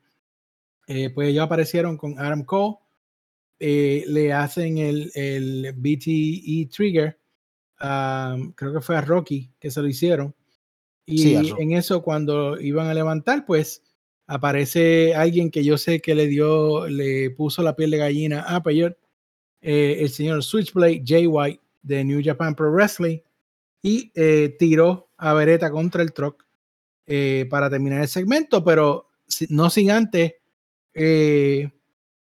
los, los Young Bucks parecer bien sorprendidos y Adam Cole estar con una sonrisa en sus labios. luego voy a dar el otro segmento de una vez para que no se me quede ahorita, no se me olvide. Luego en otro segmento más adelante los presentan hablando y eh, los Young le dicen que ellos no sabían nada y Adam le dice confíen, confíen y ellos, pero él es el, del Bullet Club. Y Adam Club le dice sí, porque cuando tú eres del Bullet Club, tú eres del Bullet Club for life. Eh, y ellos le mencionaron, creo que le mencionaron, me corrige español, que Omega eh, y White no se llevan bien. rivalidad. Así que por ahí va la ruptura o lo que se ve, los cracks en este trío. y en esta amistad y en lo que vaya a pasar con Adams eh, Cole, que de hecho me hizo mucha falta ver a Red Dragon. Dime, Bello. No sé qué está pasando con Red Dragon, no sé. ¿Tú sabes qué está pasando con Red Dragon? Pero tú no me dijiste que, que la esposa de aquel estaba en San Pedro Macorís dando a luz. Yo no sé, pero yo creo que algo está pasando con Red Dragon, porque no han salido. Dragon está bien perdido. No, no, no sé qué ha pasado con Red Dragon. Y esa fue la, la puerta prohibida, by the way. Sí, eh, sí, yo estaba bastante pompeado. Vamos, eh, todo, todo el que conoce a Jay White sabe que Jay White es un excelente luchador, mejor promo, es el líder del Bullet Club y eso es lo importante aquí. Pero, eh, como te digo, eh, las, difer- las diferentes ramificaciones que esto puede conllevar para, para el futuro, por, por dónde pueden ir, by the way. Hay gente diciendo, ay, que esto fue una sola vez y él no va a volver a salir. No. De hecho, en el mismo site de New Japan, de New Japan Pro Wrestling, hablan de, de, y en el mismo Twitter, hablan de la, pues, de, de su entrada por la puerta prohibida a AEW. Y dicen que no solamente esto fue una cosa de ayer, sino que va a entrar en un programa de múltiples, de, que, de múltiples fechas con AEW. Lo que significa que esto no va a ser una cosa de una semana o dos, esto va a correr para largo, no sabemos hasta cuándo, pero creo que hay muchas posibilidades de hacer muchas cosas buenas con esta gente. Eh, eventualmente va a pasar, eh, va, a ser, eh, va a haber una invasión del Bullet Club en AEW, eso se sabe. Con, con esta baja que está viendo del COVID, ya mismo deberían las cosas empezar a abrir nuevamente si todo sigue como va. Y creo que sería impresionante ver, eh, y lo dije la semana, digo, lo, digo, y lo dije en el, en el Discord y me reitero ahora, eh, a ver a The Elite contra el Bullet Club en un Blood and Guts match. Hmm. Crespo, háblame. Pues para mí esta experiencia fue un poco diferente a ustedes. Porque yo no sigo ni Japan. So cuando sale Jay White, que no han dicho el nombre, y lo veo, yo no tengo idea quién es. Después dijeron que era Jay White, y digo que, ah, ok, Jay White es el líder de, de esta gente allá en, en New Japan. Este, el segmento para mí, pues estuvo ok, aunque pues ustedes no, pero cuando tú no sabes quién es la gente, pues literal, yo no sigo ni Japan para nada. Sé lo que es Bullet Club, claro está. Sí había leído de quién era él, pero tampoco había visto lucha, no he visto nada de él. Sé lo importante que es el ángulo, o sea, de que venga Bullet Club para acá y, y, y hay una invasión y que sea que más, o eso estará brutal. Pero realmente el segmento como tal, pues para mí fue como que... Ajá, como que, oh, ok, ahí está Jay White. Este, sí se me hace interesante. eh, ajá, ¿con quién se va a quedar Adam Cole entonces? Con The Super Elite, se va a quedar con Red Dragon O sea, quizá Oh. con Red Dragon. O con, o con el Bullet, porque con todos tiene, está, está unido él. Sí, y con, Yep. y con todos como que tienes roce. Pero, pero lo que, lo que, Crespo, tú sabes que yo respeto tu opinión porque, como te digo, si tú no, si tú no conoces, está bien, tú no conoces del luchador o no tienes la idea, pues obviamente te puede salir, te puede ser flat, pero después que, si, si- obviamente, si tú buscas y lees, dices, ok, la importancia es por esto y esto, y like, oh, ok. O sea, y busca un poco más que, oh, holy shit. O sea, este momento fue importante por eso. Pero en el momento, si tú no sabes quién es, es como, como si llegara, qué sé yo, si llegara cualquier luchadora de Stardom a retar a Britt Baker y tú como que, ah, ¿quién es esa? Exacto. Porque, ok, y eh, por ejemplo, cuando salió Maquillito, si tú no sabías quién ella era, ah, esa flaquita, porque Literal, eso pasó. tú, sí, tú como que esa flaquita, porque Usted- ustedes, ustedes en, en los programas del episodio decían como que, ajá, llegó ella, llegó este, esta Yoshi, llegó X, y yo como que, ok, yo no, yo no sé quién es, ok, qué- qué bien Esa- ella. eso está bien, eso, eso está bien porque ahora, eso obviamente, si tú quieres aprender más, te vas y buscas, lees, vas par de videos, hay par de, mano, hay buenos videos en YouTube que te dan la historia completa del Bullet Club y vas a ver un montón de caras conocidas de WWE, de AEW y de las diferentes compañías. Eso te da una idea de que, ok, oh, por eso es que es bien importante que Jay White esté aquí. Además de que, o sea, el Bullet Club tiene ya presencia en Estados Unidos y hay varios miembros de ellos que están en Impact. No, yo, yo sé, yo sé que es Bullet Club, o sea, yo, yo sé que estuvo ella, yo sé que estuvo los Bucks, este, sé que estuvo Cody, o sea, este, sé que estuvo Finn Balor, o sea, yo he visto parte de, pero esta, esta generación de ahora, o sea, esta que está ahora, pues realmente como, como, ok, Jay White puede ser Jay White, pero en cuestión de Estados Unidos, o sea, no AJ. AJ tú lo conoces desde que está en Impact, de, este, de que está en whatever. En los Box tú también sabes lo mismo. Este, Cody Rhodes lo mismo. Este, y sucesivamente. So, ellos eran nombres de Estados Unidos que llegaron allá y a mí me dio curiosidad. Pero al Jay White, yo no sé, es más, yo no sé siquiera si Jay White él, este, luchaba en, en alguna empresa de Estados Unidos normalmente. O sea, en Ring of Honor o qué, no, no sé. Pero como no tienen esos nombres reconocidos como lo han tenido en otras ocasiones, pues estoy perdido del club. No sé, no sé ni quiénes están, nada. Si, si llegara, te pregunto, y me da curiosidad, JD, ya mismo seguimos, pero es que me da un poco de curiosidad. Si llegara Will Osprey, ¿sería lo mismo? Eh, no, sería, sería más. Sería más, más. O sea, quizá no sea como que mega emocionante para mí, pero sí sé quién es y sería más, me pompearía más. Y viniera Speedball Mike Bailey. No tengo idea. Exacto. Está bien, y eso está bien. De, hecho, cualquiera de los dos que viniera, además de Jay White, cualquiera de los dos están súper, súper cabrones, luchadores espectaculares. Pero es, en, en, parte eso es bueno porque ahora tú dices, ok, déjame ver quién es este tipo Jay White y, y por qué la, la, gente está pompeada porque él llegó. Y entonces, pues obviamente eso le abre a uno mano la, la, la, ¿sabes? Te expande el conocimiento y eso está muy bien. Mm. qué bueno, qué bueno, qué bueno escuchar e, esa, esa opinión de otra de una persona que quizás no tiene tanto conocimiento y está súper cool, en verdad. Sí, oye. No, y, yo, en mi parte, yo sí sé quién es él. No lo he visto como tal en lucha, pero sí he visto promos de él. Y yo sí sé la importancia que él tiene, pero a mí, en mi caso, yo no me sentí tan impresionado solo por el hecho de que él lleva una corrida ya hace, no sé si uno o dos meses en Impact Wrestling. Entonces, para mí eso, pues, si quizás él hubiese venido directo de Japón y sale en AEW, para mí hubiese sido un impacto más grande al ya haberlo visto varias veces saliendo en, en Impact. ¿Me entiendes lo que te quiero decir? Sí, sí. Te jodiste porque, porque, porque Crespo, me imagino que le va a hacer el,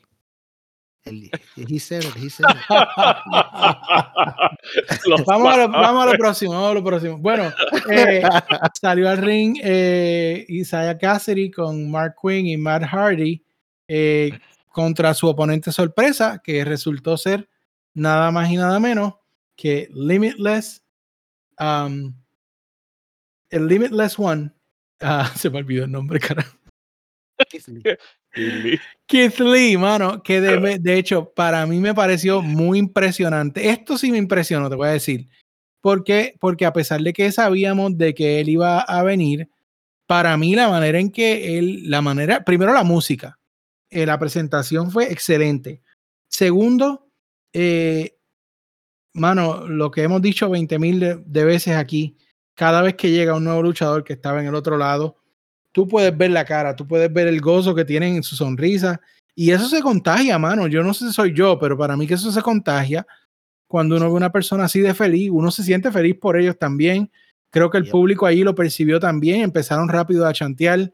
Eh, oh, basking his glory. entonces, eh, él, él, tú lo veías que él estaba, mano, pero en una nube. Y cuando la primera movida que hace es ese tiro que por poco Mark Quinn llega a la tercera fila. Brother. Como el, como el, tweet que yo le puse. Este tipo, este tipo lució inmenso. De hecho, yo le decía a mi esposa, mami, este, él se ve al lado de Quinn. Yo sé que Quinn no es muy grande, pero él se ve gigante. El tipo parece un monstruo. O sea, brutal, brutal, de verdad. Me encantó. La lucha fue buena para él no habernos estado luchando hace algún tiempo. Eh, que de hecho, pues vamos a hablar un poquito de la reacción de Twitter ya mismo, pero, pero quiero su primera opinión cuando vieron a, a Keith Lee Crespo? ¿Qué, qué, tú pensaste? ¿Te gustó o no te gustó? Cuéntame. Este, pues salió, o sea, a mí me gusta Keith Lee como tal, como lucha qué sé yo. Este, me alegró verlo, se veía súper happy.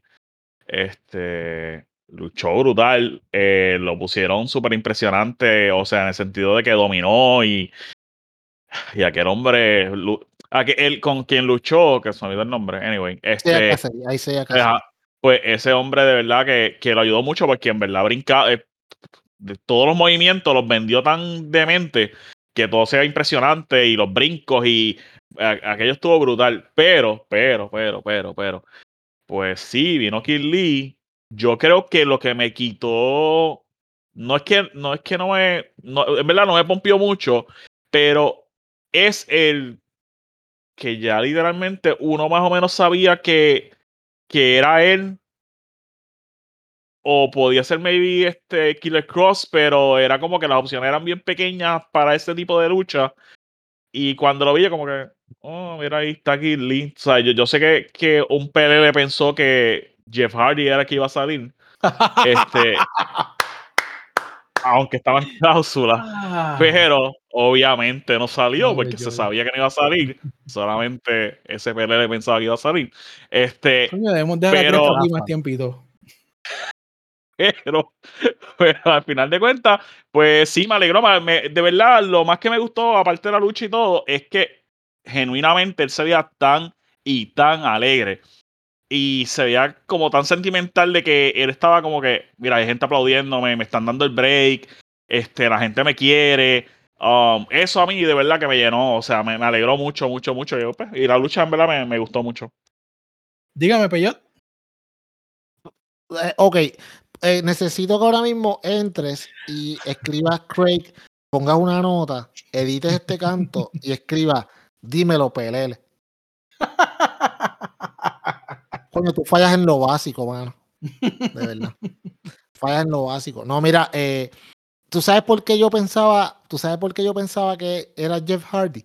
Porque hace, hacía todo el sentido del mundo que fuera él. O sea, en, en storyline wise. Porque si tú te acuerdas hace un par de semanas, eh, eh, Mark- Matt Hardy le estaba diciendo a Isaiah, ah, tienes que ganar ese campeonato TNT y traerlo para acá. No lo gano. Le dice, ah, ¿cómo que no ganar? ¿Cómo que no lo ganaste? Tú sabes, te, va- te vamos a dar hay otra oportunidad, pero si no, vamos a tener que sacarte. ¿Tú me entiendes?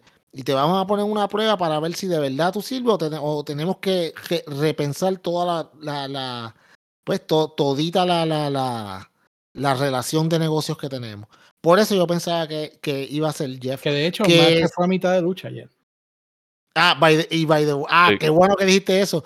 No solo Matt se fue a mitad de lucha, pero los comentaristas que son tan hijos de puta dijeron como que Matt se fue a mitad de lucha y estaba demostrando una actitud un poco errática, un comportamiento un poco errático, como hizo, como- qué clases de cabrones, como hizo Jeff cuando se fue, que se fue con un comportamiento un poco errático. Estaría cabrón que vinieran a hacerle una prueba y todo de droga, y él como que no, yo no voy a hacerme nada. O sea, esta gente son unos duros. Eh, ahora bien, pero nada, pero volviendo a Keith Lee. Eh, mano, yo te digo, yo visto, obviamente hemos visto un montón de debuts en AEW. Unos han sido brutales, otros no tanto. Pero la gran mayoría que son así, que cuando tú, o sea, hay dos tipos de debut, que tú esperas que va a salir alguien y el que tú no esperas. En este caso sabíamos que ya lo habían dicho que iba a salir alguien.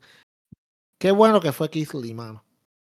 Porque yo no veo otra persona más agente libre que tuviera el impacto que tiene Keith Lee en cuanto a luchador como tal. Porque yo sé que había un atorrante por ahí diciendo que, que, que, que si rotunda, que si whatever.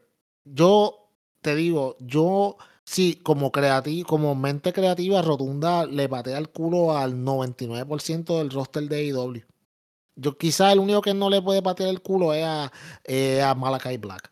Pero eh, contra los demás no hay un segundo de break. Pero como luchador, de todos los agentes libres que hay allá afuera ahora mismo, el mejor de todos y el que AEW necesita más es a Keith Lee. ¿Por qué?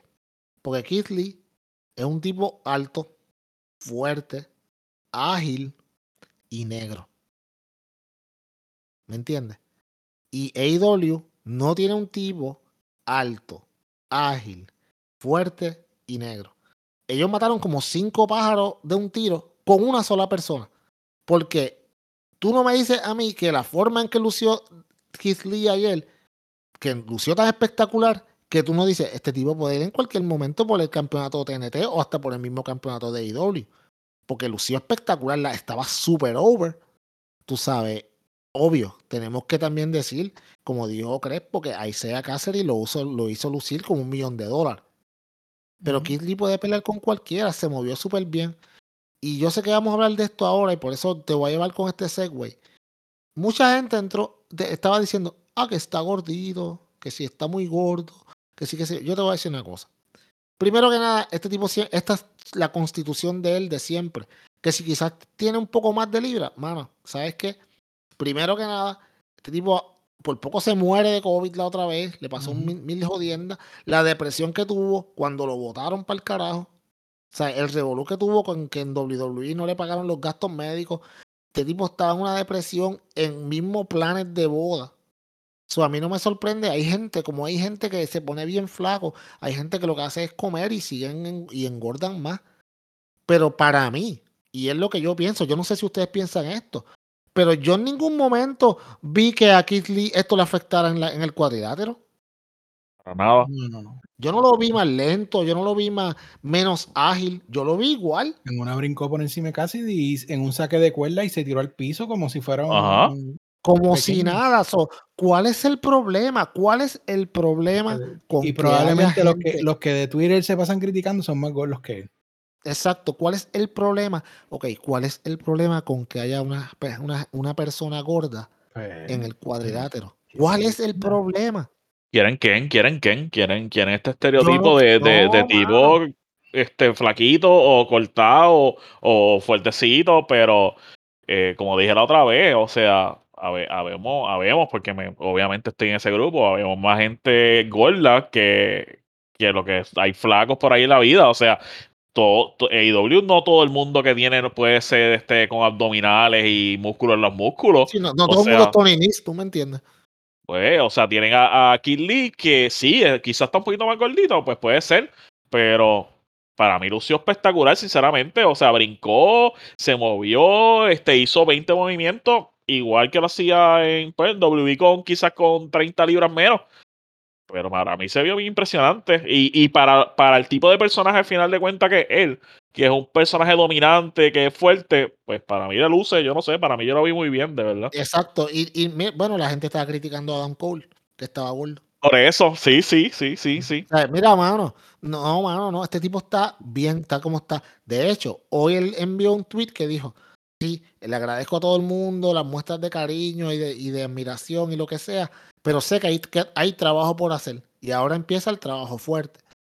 So, el tipo, él está reconociendo de que sí, ¿sabes qué? Tengo que bregar, pero no hay nada mejor, y eso lo saben todos que en algún momento le ha pasado, que cuando tú, tú te sientes bien en donde tú estás, obviamente las cosas te salen más fácil.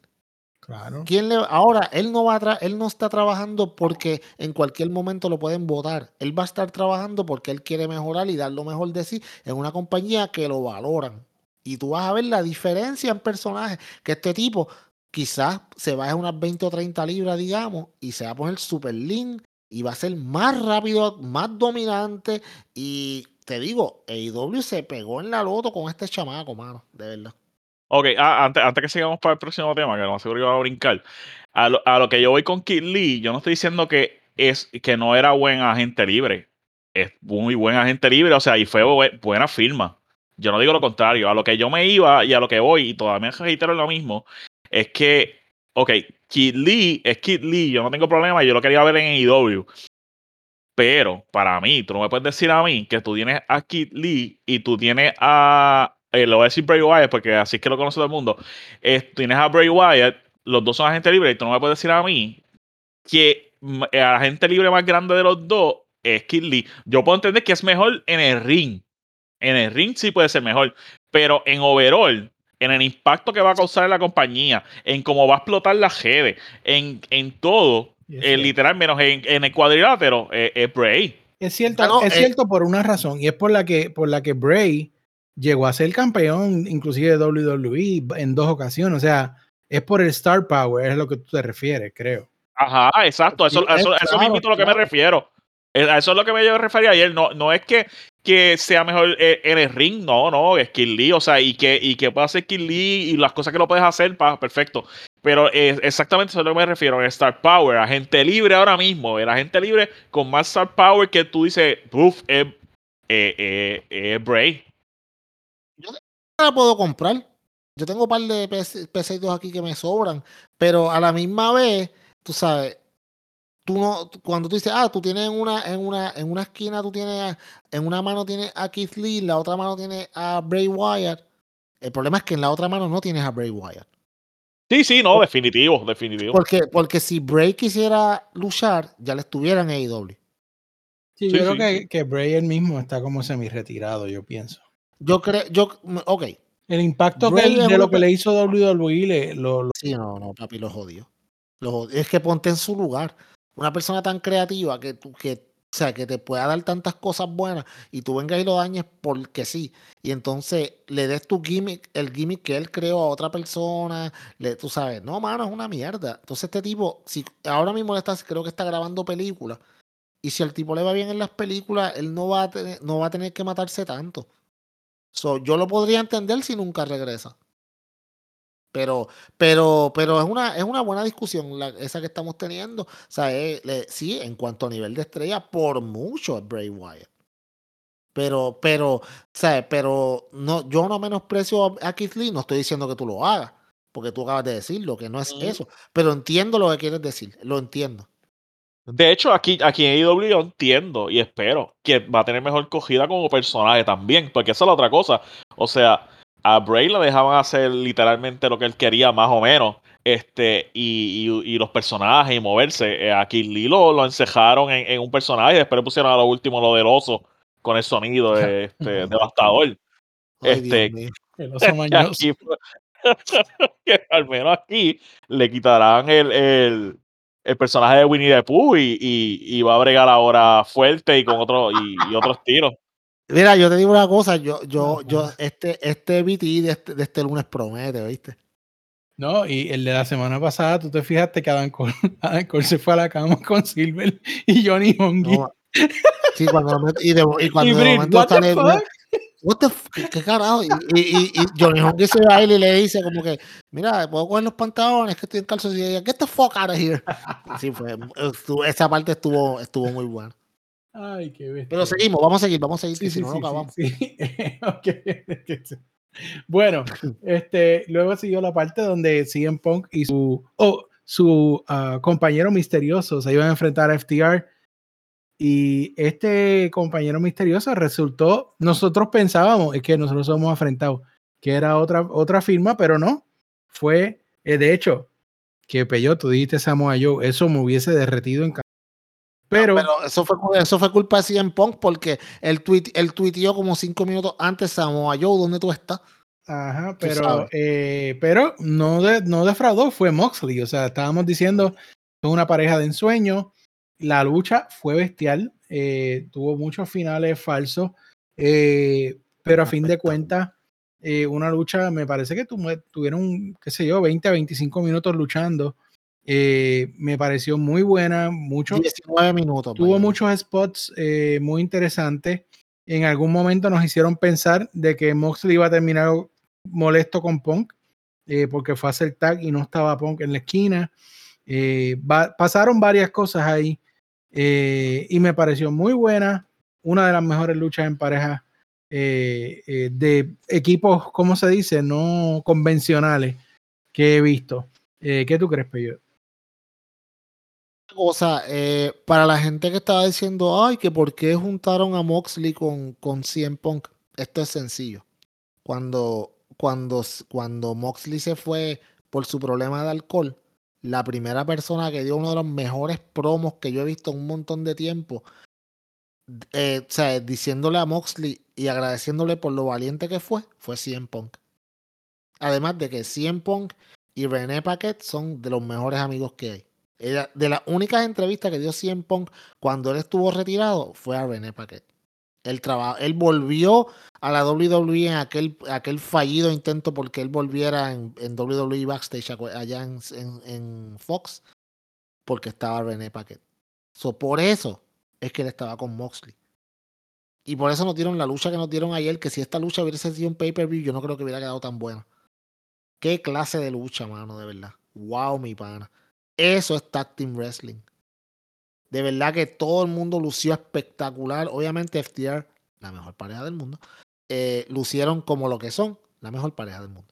Eh, mano, y que no se me quede atrás, Moxley y CM Punk parecía como si siempre hubieran estado en pareja hace tiempo. Y es la primera vez en su vida que ellos son pareja, incluso cuando estaban en The Shield. Lo único que a mí no me gustó de esta lucha, me decepcionó un poquitín, y no es de la lucha, sino lo que podría haber pasado después, era que simplemente saliera Brian Danielson y mirara lo que estaba pasando y mirara y como que dijera como que este tipo, mano, como que la cabeza como diciendo que no y se fuera. Porque eso daba continuación a la historia, pero algo va a pasar en Rampage. So, Brian Danielson va a hablar. So, yo creo que, yo creo que Danielson estaba, estaba en el hotel o algo. Sí, estaba escauteando esto de algún lado, qué sé yo, pero estuvo muy bien. Crespo, háblame. Pues. Nada, cuando, cuando, cuando tú tienes el mejor tag team de, del mundo, en, en, una, exacto, FTR en, en, una lucha, pues tú sabes que va a ser un clásico y no hay forma de fallarla. Este, y eso pasó, tiene el mejor tag team del mundo con dos caballos este, juntos y tiraron un luchón realmente.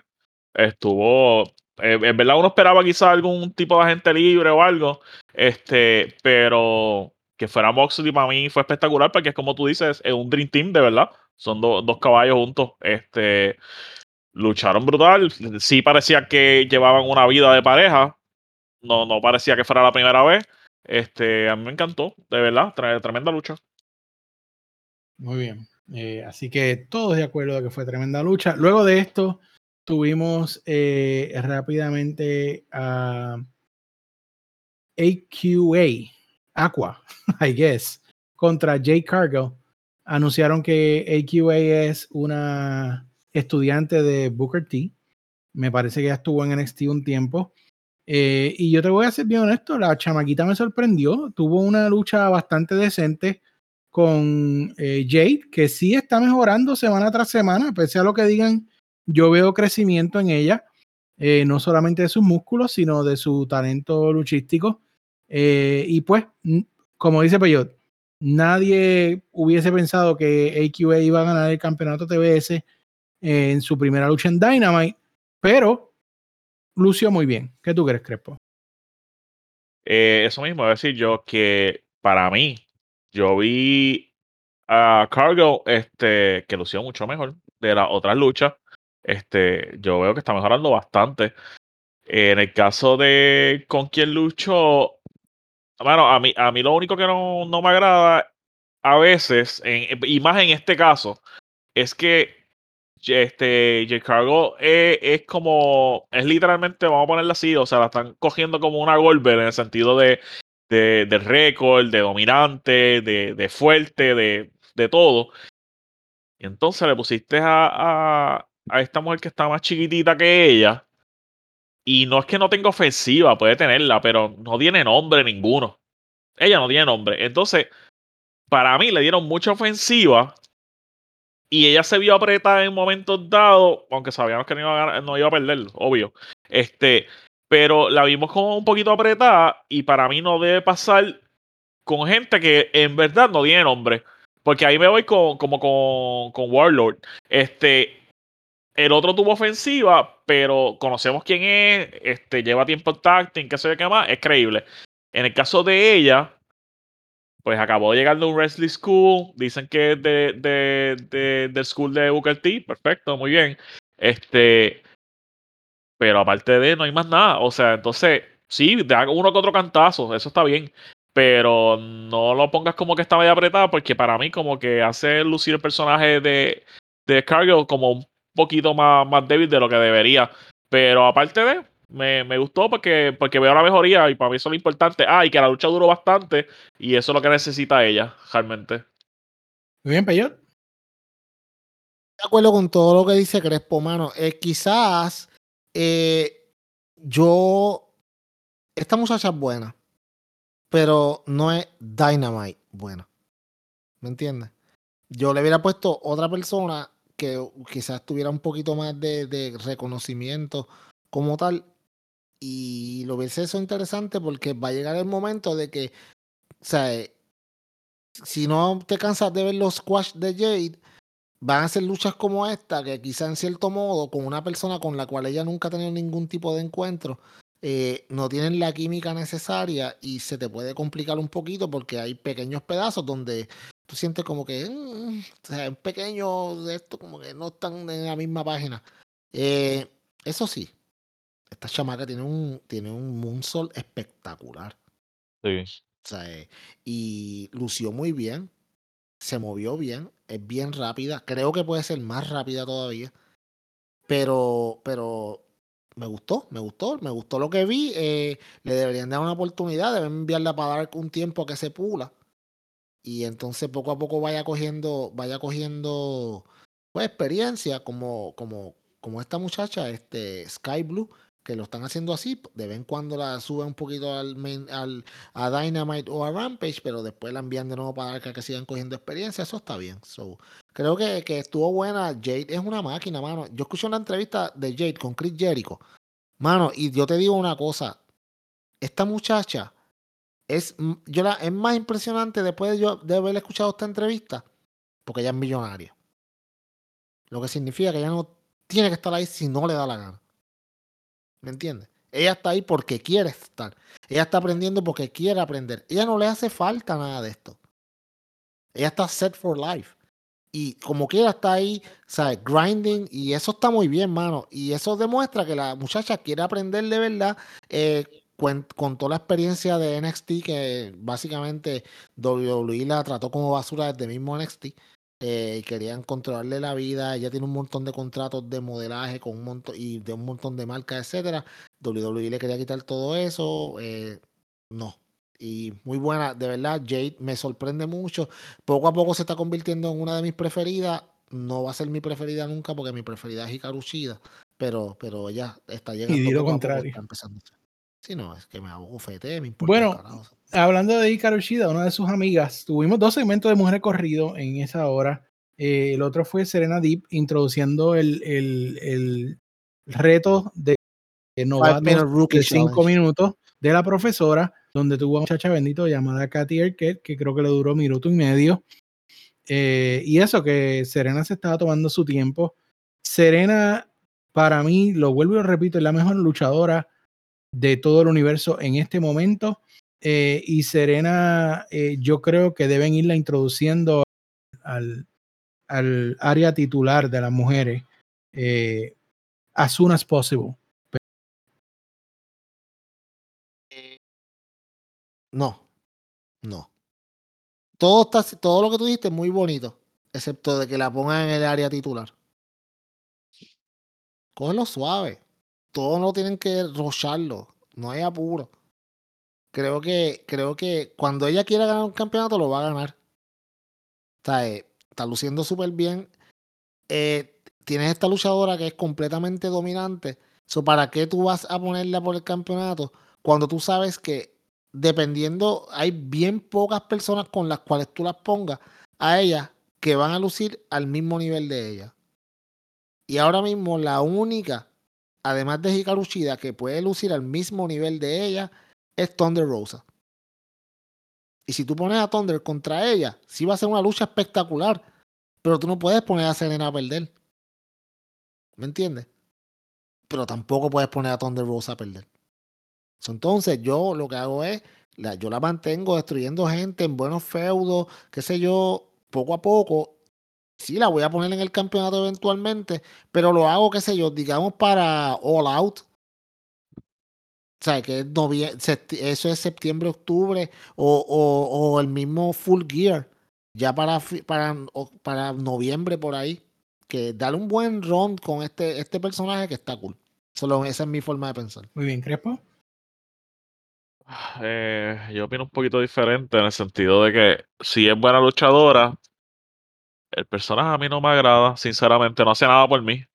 Este, vi la lucha, o sea, para mí fue como un minuto y pico que perdí de mi vida, en el sentido de que sí, lucha bien, pero como, sinceramente, como no estoy invested en el personaje como tal, en ella, pues como que me da igual, realmente. Este, sí, sí estoy de acuerdo con JD que, o sea, es buenísima y para mí ya debe estar acercándose al título, no estando, la siento como hasta que está hasta abajo, bastante abajo lo, para lo buena luchadora que es. Muy bien. Bueno, pues ahí están nuestras opiniones y vamos terminando ya en esta noche con lo que fue la lucha titular de, eh, de Dynamite y titular de que fue por el campeonato de AEW entre Hangman Adam Page y Lance Archer, eh, donde pues eh, me reitero en todo lo que dije, que el señor Peyot me dio la razón la semana pasada, pero sí hay que darla en el sentido de que la lucha de anoche fue una masacre. Estos hombres se dieron hasta dentro del pelo. Eh, el, cuando Lance Archer le hizo la llave a, a Hangman desde el ring, encima de, la, de las escaleras, eh, yo pensé que Hangman se había muerto y que vamos a ir a su funeral. Eh, la estrategia de quitarle la soga al ring me pareció un poquito WWEística, pero eh, la forma en que Hangman logró hacer como quiera el lazo quedó muy creativa. Eh, y pues, ¿qué puedo decir? Me parece una muy buena lucha que hubo, una muy buena hardcore lucha y hace que Hangman pues luzca fuerte en el sentido de que, de que sobrevivió un Texas Deathmatch. Eh, yo honestamente a Hangman en específico lo prefiero ver en luchas más, más técnicas, pero es mi opinión. Eh, Peyot, háblame. Eh, te voy a dar un consejo aquí en el podcast eh, que dejes las drogas. No, mira, no, pero no, en serio. Eh, lo de, obviamente, yo sé que tú sabes que el quitar la, la, la tercera, la, esa tercera cuerda, la, la, cuerda superior, lo hicieron para que Hangman no pudiera hacer el box shot. Claro, lo dije. Exacto. Pues entonces eso para mí no fue WWE, que eso fue una gran idea. ¿Por qué? Porque si tú sabes que le estás quitando es esencialmente lo que es el finishing move y estás en el elemento de lucha de, de Lance Archer, tú lo que estás haciendo es que acabas de darle una gran ventaja a Lance Archer en teoría. O sea, so, para mí estuvo bien hecho. La lucha estuvo, de hecho, para mí fue mucho mejor de lo que yo esperaba. Yo sabía que iba a ser buena lucha, porque Hangman da buena lucha y, la, y Archer dan buena lucha, pero no sabía que iba a ser tan buena lucha. Eh, un poco impresionante el Crimson Mask que tenían ambos, pero en especial eh, Hangman Page. Era hasta un poco overkill en cierto modo, pero, pero fue, estuvo muy bien hecha. O sea, para mí la lucha estuvo bien estructurada. Eh, it didn't overstay their welcome. Eh, y ganó el que tenía que ganar. So, estoy muy satisfecho con la lucha que dieron y de verdad que eh, Lance Archer, para haber sido un retador, ¿sabes? que fue bastante rápido, la, el resultado de la lucha y la lucha como tal valió la pena, me gustó. Muy bien, Crespo. Este, yo las expectativas mías no es que eran bajas, pero altas no eran, sinceramente. Y wow, so, de verdad que la lucha fue espectacular, súper, súper fuerte, súper alcorosa, muchos spots, este, sangre como loco. Solamente algo no me gustó y tú lo tocaste este anterior, JD, y es que, mano, ya, ya, yo creo que es el segundo show que pasa corrido, que yo no sé por qué siempre tiene que meterse gente a las luchas. Es como, es como ley de vida ahora, siempre tiene que meterse alguien. Entonces, no, eh, ok, quitaron la segunda cuerda y pueden decir, ah, fue, fue inteligente, pero no fue Archer que quitó eh, eh, la soga, fue este Lambert. Entonces, pues no me agrada porque para mí, para mí no era necesario, sencillamente en verdad no era necesario. Entonces también se metió Jake, que de hecho me gustó, me gustó el spot que hizo. Tengo que admitir que sí me gustó porque fue, fue nostalgia y iba a ser el DDT y no lo dejaron. pero para mí ninguno de los dos debió salir de la lucha, no era necesario, no, no sé para qué lo hicieron. Este, el que quitar la segunda cuerda, para mí no compuso nada, o sea, porque se lo hizo por encima de, del árbitro, pero si no hubiera estado el árbitro y lo hubiera hecho como se supone que lo haga, pues para mí era como que lo mismo. Este, pero la lucha estuvo demente, de verdad que súper violenta. Muy bien, pues ahí tienen nuestras opiniones de lo que fue Dynamite esta semana. No sé, pero si me queda algo, tú siempre eres quien me recuerda.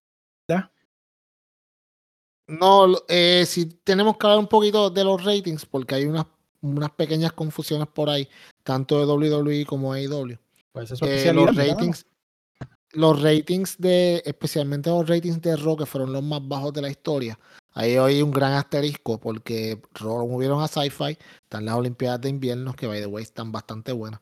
Eh, y como te digo, lo mismo que pasó la semana pasada también con Rampage y SmackDown, que fueron un poco, no, por lo menos SmackDown no tanto, pero Rampage bajó un poco.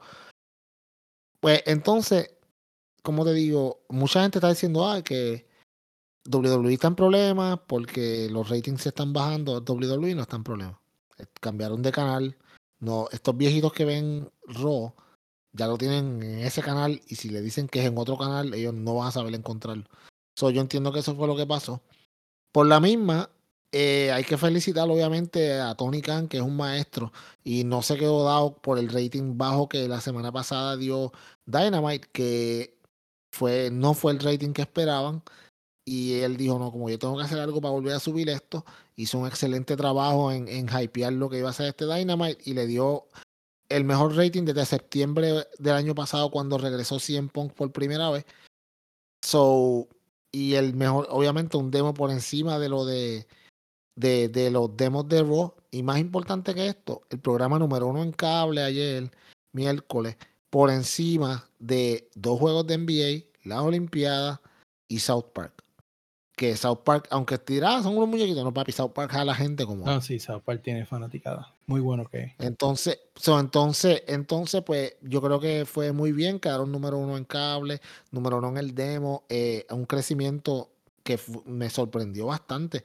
Punto 46 de, en, en 50 Plus, que eso yo nunca lo había visto. So, esos son los detalles que tú tienes que mirar. So, en algún, algo están haciendo que le interesó mucho a las personas mayores eh, de ese demográfico. So, creo que lo están haciendo bien. Ahora, es como tú dijiste, es mantener esa consistencia. Y yo les digo desde ahora, porque ya en la historia, ya con, yo conozco como el modus operandi de AEW, todos los Dynamite de aquí a Revolution, que quedan tres, todos van a ser espectaculares. ¿Y por, por qué? Porque siempre lo han hecho así. El último mes, los últimos cuatro Dyna- Dynamite antes del pay-per-view aprietan, pero aprietan. Y ya esta semana lo demostraron con Sendo Dynamite. So, no espero que los próximos tres sean igual, eh, no sean tan malos, que sean igual o mejor de buenos que los que esta semana. Muy bien, pues ahí tienen el resumen de los ratings del señor Peyot. De nuevo, le mando un saludo a Luisito, mano. Espero que te mejores. Estamos eh, locos, locos por poder grabar contigo de nuevo. Eh, de nuevo, gracias a Crespo, que ya es parte de este podcast. Y eh, Oh, vaya. al señor Peyot, que siempre está ahí, señoras y señores. Este es el Carl Ripken de los podcasts, el hombre de hierro. Así que gracias a todos ustedes por estar con nosotros. Estoy contento de estar de vuelta.